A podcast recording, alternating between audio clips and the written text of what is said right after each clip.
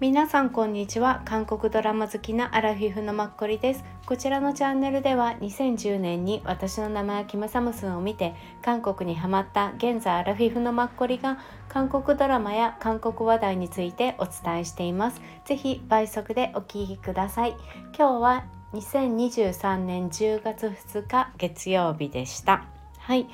今日はですねドラマではなく韓国映画を突然昨日なんとなく見たのではいお話しさせてください。日本でも放送してます。結構いっぱいで。正直政治家中三スクっていう名前の映画です。韓国で2020年の2月に公開されました。ラミランさん主演のコメディです。はい。なんとなく気持ち的にね明るいものが見たくなったのか求めていたのかあんまり長くないので見たいなって思って検索したらこれが出てきて見ました。はい、日本ではえっとね Amazon プライム UNEXT Hulu 3つで放送しています。ぜひ皆さん私のような気持ちの人見てみてください。はい面白いです気楽に見れる。やっぱりいいですよねこういうの。あと映画っていうのもいいですよね。うん。このチュサンスクさんの場合にはえっ、ー、とね映画が105分なんです。なのでまあ1時間半ちょっとぐらいうんちょうどいい感じでした。はい、えー、でえっ、ー、とお伝えさせていただきたいのがまあ概要ですね。はい。と,、えーとまあ、評価。あと勝手な個人的な感想。はいをお伝えさせてくださいまず、まあ、この地産億のあらすじ嘘をつくことが一番簡単だという当選3回目の国会議員が選挙を控えたある日突然嘘がつけなくなり繰り広げられるドタバタコメディです。はい、当選3回目の国会議員チュサンスクの役をラミランさんが演じられています。はい、でえーと、このね脚本家さんと監督さんが同じ方なんですよ。はい、女性の方でチャン・ユジョンさんっていう方です。はい、で、えーと、脚本家さんとお伝えしたんですがこちらのね映画はなんと原作があるんです。ブラジル映画なんですよ。うん、なのでブラジル映画2014年のものみたいでね「オー・キャンディテまあブラジル語だから分かんないけどまあ英語だとキャンディテイオネストキャンディテイトかな？うんオネストキャンディテイトですね。はい。なのでキャンディキャンディデイトオネストみたいな感じになってます。はい。でえっ、ー、とこれをねそう。でこの監督さんチャン・ユージョンさんなんですがこの正直な政治家。の前にも2つ映画を撮られていてそれがですねえっと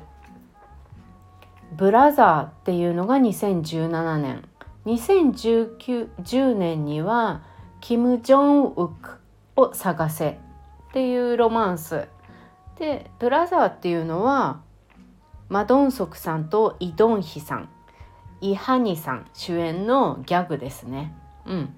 でえっと「キム・ジョンウクを探せ」はゴンユさんとイム・スジョンさんのロマンスです。はい、私このイム・スジョンさんって名前聞くけどどういう人だっけって思ったら、まあ、皆さんのご存知だと思うんですよ。検索用語を入力してください www みたいなあのドラマの主演の方ですね。はい、私はあのドラマは見てないんですがのメランコリアっていうイドヒョンが出ていたドラマであのイ・ドヒョンと一緒にムスジョンさん主演の役先生の役をやっていてイ・ドヒョンが高校の、まあ、生徒なんですけど、うん、それですごい私この先生役の方に好感持ったのであこの検索の方だったんだって今回はい知りました。多分メランコリアの時も知ったんですけどまた忘れちゃってるんですよね。はい、でブラザーのマドンソクさんの方のイ・ドンヒさんって私どういう人なんだろうって思ったら、うん、結構いっぱい出られてるんですけど私があんまりかぶって見てないだけで最近のネットフリックスとかディズニーとかのねカジノとかグリッチと昔のアントラージとかあと応答せよ1988かな？にも出てらっしゃる。そう男性の方でした。うん、でそうなのでこのね女性の監督さん多分コメディとかそういうのが強いのかなって勝手に思いましたジャン・ユージョンさん。うん、他にもあの普通の番組ドラマも撮られていてとブラ最近だと2023年3月から6月までだと「ブラック2」っていうのを撮られてらっしゃったりします。はい、で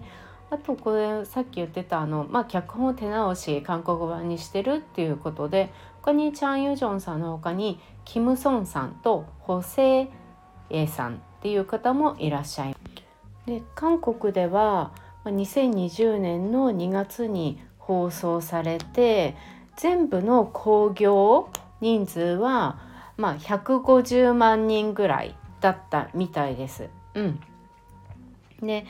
あの一応あのコロナの期間でね2020年の、まあ、2月っていうことは始まった頃なんですよね。なのでまあ興行がどうなんだろうっていう感じになり始めた頃ででもちゃんと損益分岐点を超えて、うん、公開7日目ぐらいには100万人突破して3月半ばには150万人突破したんですって、うん、だからこんなそんなに不安定な社会状況の中、まあ、続編の計画がちゃんと立てられたっていうのは一つやっぱり評価されるところ、うん、あとラミランさんがおそらくこの映画であのまあこういうコメディでノミネートをされてね女優賞としてプラス主演女優賞も取られたみたいです。あの清流映画賞っていうんですかね。うん、はいで他のね、まあ、客観的な評価なんですけどこちらシーズン1とシーズン2があってシーズン2はなんともう翌年の2021年に放送されてるんですねだからコロナの中すごいなっていう感じなんですけどうん、でシーズン1の評価がちょっと分からなかったんですね。もうシーズン2に情報が上書きされていてあの、まあ、平均値が5.3っ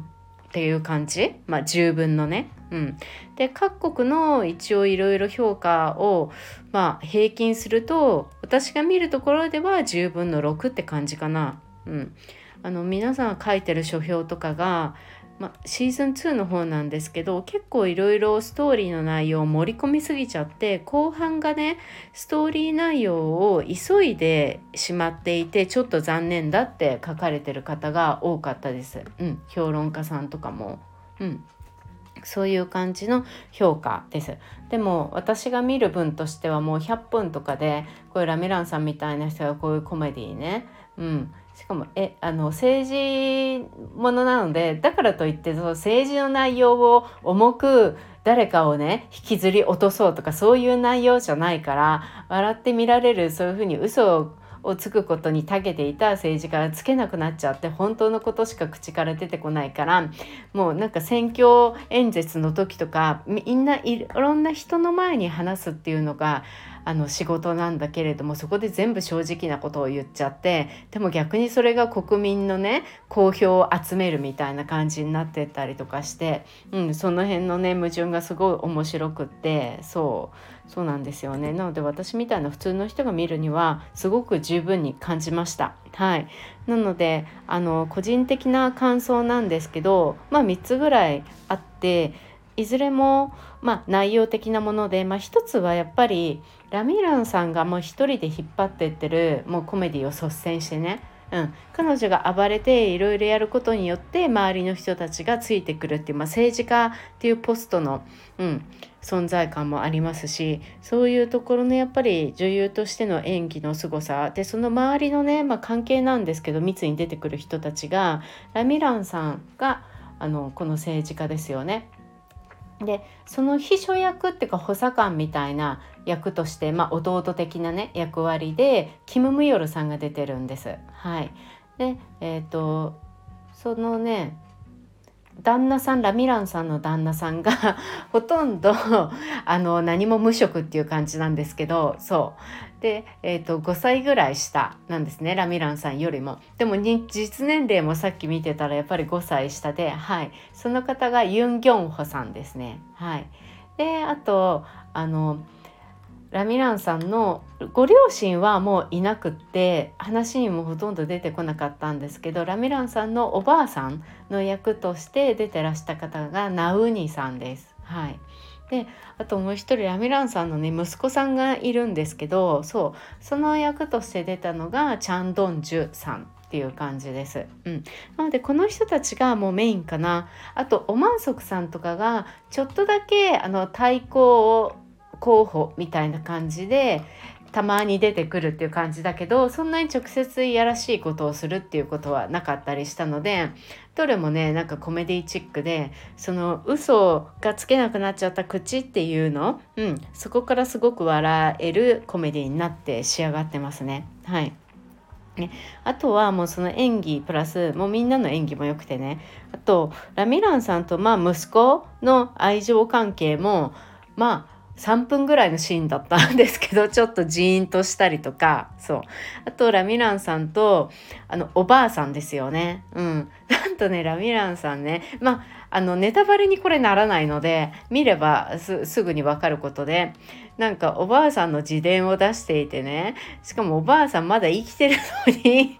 死んじゃった人にして書いてるのよ。だからおばあさんみんながの目につくところに生きてられなくて山奥で一人で生きてるみたいなナウニさんなんですけどね。そうだからもう口口から嘘ばっかりつくこの孫をどうにかして正直な政治家にしてくださいって神様に祈っていたらまあそういう風になったっていう感じなんですけど。うん。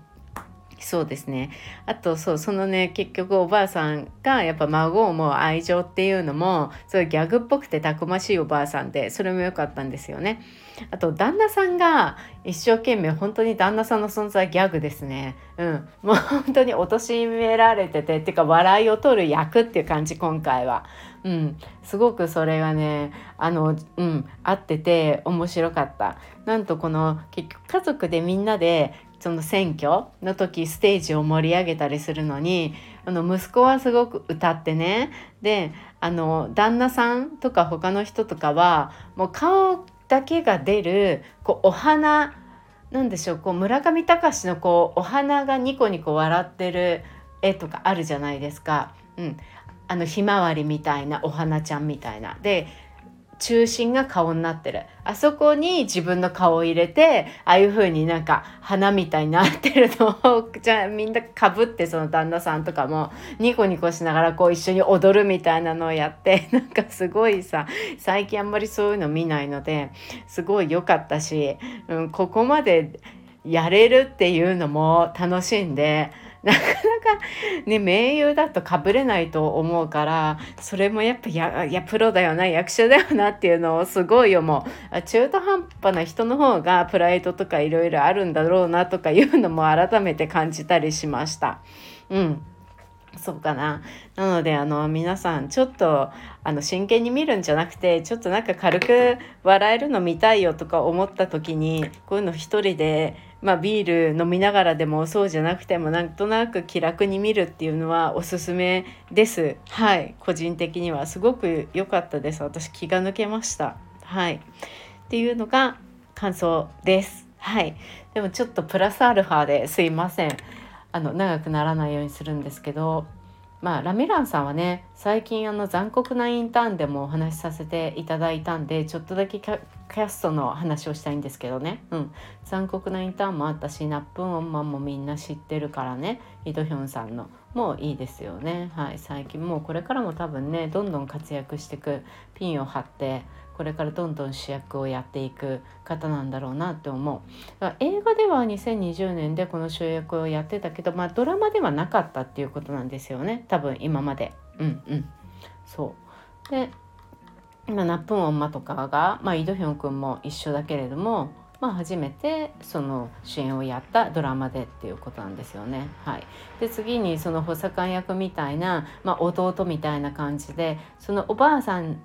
に対してももう孫みたいなものだって自分で言っててキム・ムヨルさん。すごいまたキム私多分キム・ムヨルさんがなんとなく好きでなんてそう好きなのか分かんないんですけどあんまり弱々しい感じ好きじゃないのにまあ彼はそんな弱々しいって言い方悪いけど優しい雰囲気に見えるんで一見ちょっとね弱く見えなくもないんですけどでも私すごいこの人がなんかすごく好きで、まあ、この人41歳でラミランさん48とかなんですけどそう。で今回もねすごい上手にお姉さんの補佐役みたいなのをやっていてうんすごいねよかった。そう。2人の馬が合っててね。うん。結構お姉さんのことを叱ったりもしつつ。でキム・メヨルさんあの私が見た中ではですね大体やっぱねこういう補佐的な役をやってるんですよ。うん、今回のこの、まあ、映画は2020年ですけどね、うん、その直近のドラマだと「俳句儀」っていうのをこれから2023年の10月23日からやるらしい。U モバイル TV とかだからあんまり普通には見れないかな。あれですね。なんと昨日話してたナムジヒョンさんが主役ですね。あのボクスンの役。うん。えー、っとシスターズで2番目の女性の人ですね。うん。あの女の子の役をやっていた記者の役ですよね。新聞記者だか何記者だか。うん、あとは怪しいパートナーチチャンウクさんと。あれで一緒にも出てましたよね。はい。そう彼女が主演でやるみたいです。それに出ますね。はい。あと私見たことがあるのが何回も前もちょっと言ってた。 Trolley っていうので日本で Trolley Trolley とか思ってたけど日本だとまあ車輪でした。でネットフリックスでなんと放送していてねあの一応ペーストするのでよかったら見てくださいでもほとんど韓国で多分 tvN かどっかでやったんですけど視聴率多分23%ぐらいで全然人気がないですよ。うん、なので見なくていいんですけどなんか私最後まで見ちゃったんですよね。多分キム・ミヨルさんがまたこれも政治家の人の、まあ、秘書みたいな感じ、うん、今回と同じような感じで。でも車輪の方はもうちょっとシリアス系なんですね。なんと最後の方ミステリーになっててすごいビビるんですけど。そう。で私このまあキム・ミヨルさんが出ててあとパク・ヒスンさんっていう男性の人、まあ、おじさんで私よりちょっと年上多分50歳とか50ちょっとぐらいかな。私多分この人も多分好きでおじさん的な雰囲気が。と女優さんがこのトローリーの主役がキム・ヒョンジュさんなんです。皆さんキム・ヒョンジュさんって名前だけ聞いて分かりますか？多分分かる方は分かるのかな？うんとアンダーカバーとか地獄とかウォッチャーとかですねいろいろすごく出てらっしゃいます。昔も刺激も出てるし昔からいるから。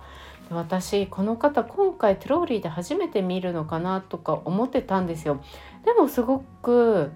なんかトローリーの顔が惹かれるって思わなかったんだけどね。私なんかこの人すごい惹かれるなって女性なんですけどね。うん。気になるなって思ってたらなんとねまあ皆さんにとってなんとじゃないかもしれないんですけどコッポタなんちゃあの花より団子の道明寺のねお姉さん役だったのすごいびっくりして私。まあ私がびっくりしたんですけどもちろん。すいやほんとびっくりしちゃいました。まさかって思って。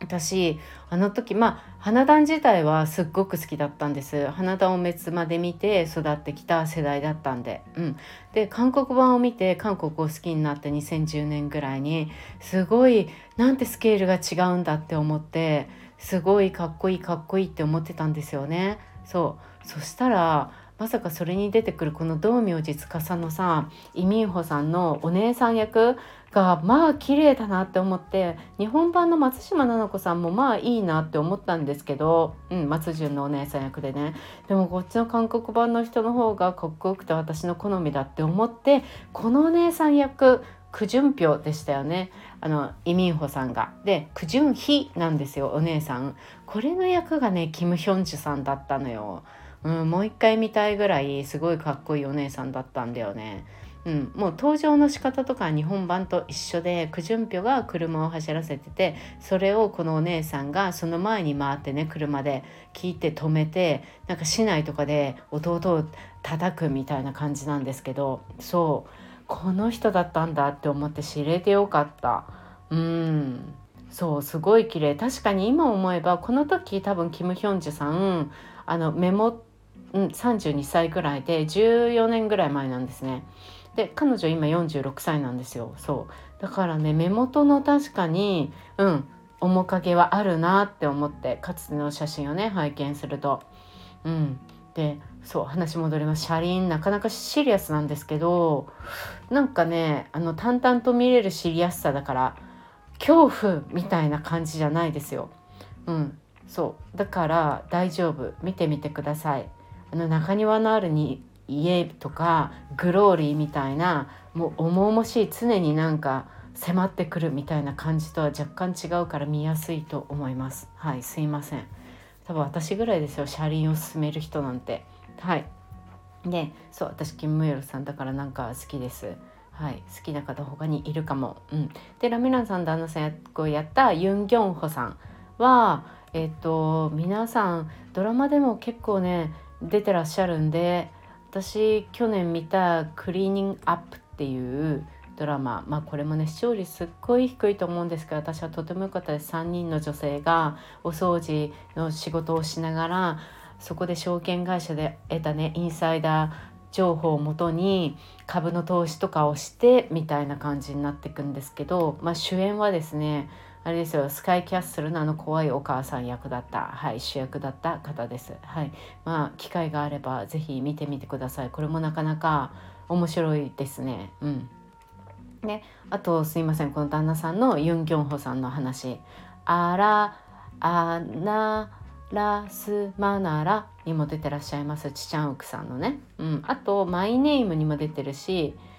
あとね昼と夜にも出てるからナムゲンミンさんの。あとチャテヒョンさんのあの捜査あの警察の捜査のドラマにも出ててその前はイテオンクラスで刑事の役で出てらっしゃいますいろんなところでやっぱりね刑事の役が多いんだよねで普通の顔は結構まあ普通にぼーっとしてたら若干こわ表なんですけど笑うといっぺんにいい感じのおじさんっていう感じでひょうきんな感じになる。うん、なので今回の役はねもうぴったりもうやっぱり敵役をねなんか配役をうまく見つけますよね。うん、それがすごいって思う。やっぱ役をさつけるって難しくないですか？すっごく。うん。ね、だからすごいこの敵役だなって思います主役の人よりもこういう風にちょっと脇の役ってすごく重要で、うん、あそういう人をねうまくこう適合させるって本当すごいですよね。キャリアのなせる技って感じ。であのおばあさん役のナウニーさんは何と言っても私の中ではあれですね。怪しい彼女ですよ。うん、シムンギョンさんと一緒に出てた。2014年なんですよね韓国は。もう日本では2010何年だろう。あ20でも十何年ですよね。うん。私見に行きました。映画館にも確か。うん。すごい面白かった。毎日見てない方いらっしたら是非見てください。韓国でも886万人見ていてもうほとんどねみんな10ですね採点が。うん。あの普通の口コミとして。うん。平均したら9.9なんだけどでもやっぱ素晴らしいですね。うん。そう。何気にその前のねそうあのなウニさんの映画でイ・ジェフンさんと一緒に出てた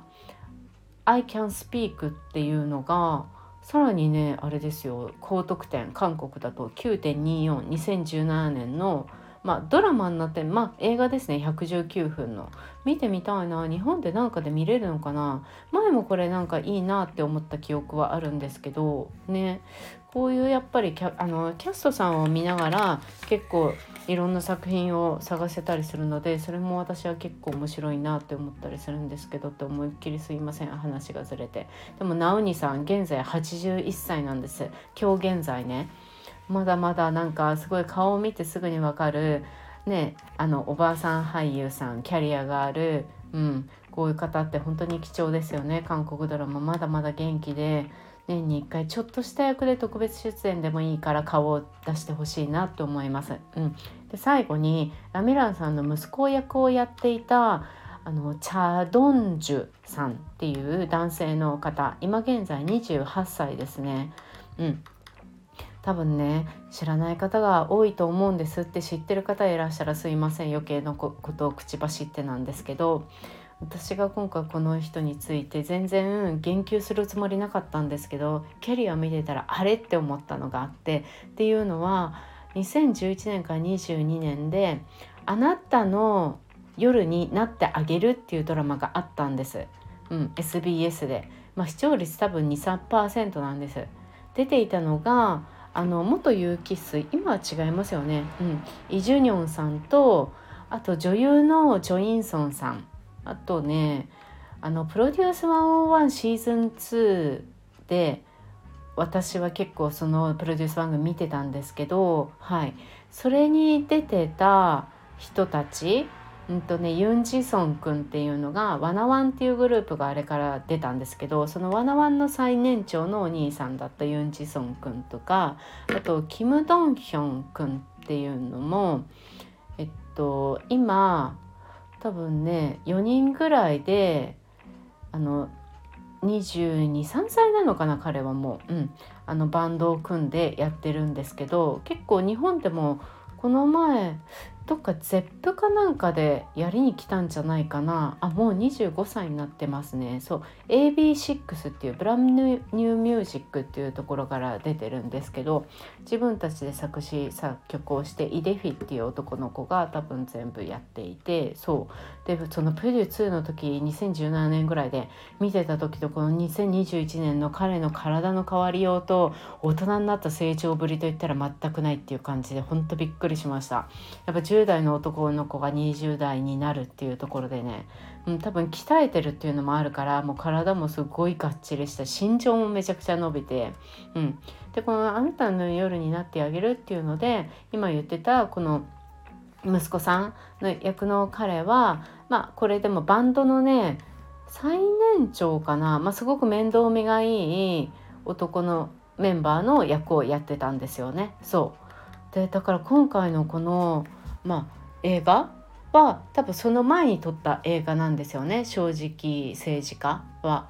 全然雰囲気は違うのその息子本当にちょっと何もせずに遊んでる息子っていう感じでだからといって犯罪を犯したりとかそういう悪者じゃなくってこのギャグの中にできてきそうな何にもしない男の子っていう感じで突然バリカンで駆られてね入隊しろみたいな感じで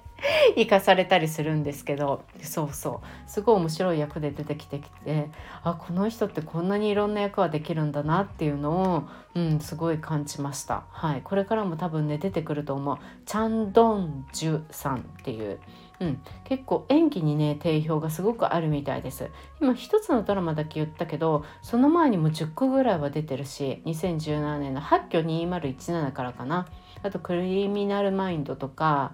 うん、いろいろ出てらっしゃいます。だからこれからもひょっとしたら皆さんにお伝えする機会があるかもしれない。はい。っていう感じです。すいません。長くなりました。以上です。はい。であと全然こっからは別冊付録っていう感じなんで聞かないでいただいて全然大丈夫です。最近見ているドラマについてっていうことです。うん。昨日7人の脱出のあの楽天ビッキーだけで見れるね。はい。を見たんですよ。また2話追加されてたから。なんとなくあれやっぱり怖いのにまっちゃんドラマでも怖いのにペントハウスみたいにねなんか見ちゃったんですよ。見ちゃうんだよねなんだか。そう。それがやっぱりあのかんあの脚本家さんの力なんでしょうね。うん。そう。であのねオムギジュンさんが今回すごい悪い役だと私は思ってたんですね。ただあのポスターが確かにあの番組のポスターがオム基準さんが全員を上から見下ろすみたいになってるんですよね。まあそのね通りだった予想外だった私の中で今までのオム基準さんの私の中にレッテルを貼りすぎてたって感じでした。はい、ちょっとこれからオム基準さんの活躍に私はすごい期待してるっていう感じかな。うん、そうですね。あとね、BGM がやっぱりペントハウスと似てますね。もうすごいほとんど多分同じって感じです。はい。現代版っていう感じかな。うん。あとやっぱりあの韓国で剣の歌で見られてるんだなっていう人気なんだなっていうのを思って私市場でもうちょっと無理って思ったんだけどせっかくソヒョンも出てるしね可愛いしやっぱ見なきゃなってキム・ナムギルさんのものを見る機会私今までなかったんでちょっとやっぱり怖いところは早送りして見ようと思います。うん、あと国民殺人みたいなその選ぶみたいなドラマありますよね。あれも多分日本でどのぐらいのランキングかわからないんですけど韓国でやっとやっぱり人気だからやっぱあれも見なきゃって思うのとあとあのシーズン2になってる前ソン・ジュンギさんがやってて今回イ・ジュンギさんがやってるあの西部劇みたいなやつ一見うん、あれも最初だけちょっと見たんですけどまた最初からちょっとね殺しだったから嫌だなって思ってやめちゃったんですけど、うん、やっぱりあれすごい人気ですよね。だからあれもちょっと見ようって思ってなんか新しいのを見始めなきゃって思ったんですけどね。なかなかそれにはちょっとまだたどり着かない。最近またここ何日間か見る気がいろいろ失せてて見る気力がないからなんか見るものないとか思ってたんですけど急になんかねラミランさんのこの映画でまたパワーもらった感じっていう感じで またちょっと見始めようって思います。うん、であとヒップハゲがうん、終わりましたよね。私まだ15話までしか見てないから明日16話を見てまたお伝えさせてください。あとムービングもちょっともう一回ちゃんとちょっとね一回見てまああの見終わったのでその感想も伝えたいなって思いますしまたムービング改めて私最初から見直したいなって思ってます。はい。今日もお聴きくださってありがとうございました。長々すいません。あと恐縮ですがもしよろしければ皆さんが見た感想をとかあとどういうの見たどういうのが面白いよとかこれあんまりだったとか私はこう思わなかったよとかもしあれば是非インスタグラムで教えていただけるとありがたいです。結構皆さんから言われて気づくことの方が私多いので一人で勝手にねこう感想を話してるだけなのではい是非よろしくお願いします。明日10月3日火曜日皆さんにとって良い日となりますようにありがとうございます。